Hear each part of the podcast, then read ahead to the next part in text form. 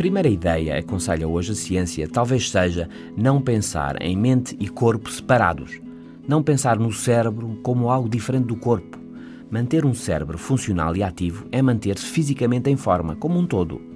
A atividade física leva um bom fluxo de sangue para o cérebro e desencadeia processos de manutenção e crescimento das ligações neurais. As crianças que vão a pé para a escola, em geral, têm melhores classificações na escola, diz David Robson da BBC Future. E os reformados que passeiam regularmente ao ar livre têm melhores capacidades de concentração e memória. Mexa-se, que é bom para o cérebro. Mas puxe também diretamente pela mente. Não vá em conversas.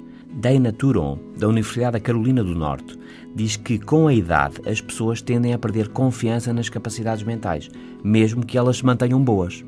Começamos a depender mais de notas, de apontamentos, de post-its e esforçamos-nos menos para nos lembrarmos do que temos que fazer. E é aí que de facto começamos mesmo a perder as capacidades. Por isso, se acha que já passou metade da vida e pode estar sempre enganado, esqueceu-se do que ia fazer, calma, esforce um pouco mais, tente lembrar-se. E mais, puxe também pelos sentidos, aprenda algo de novo.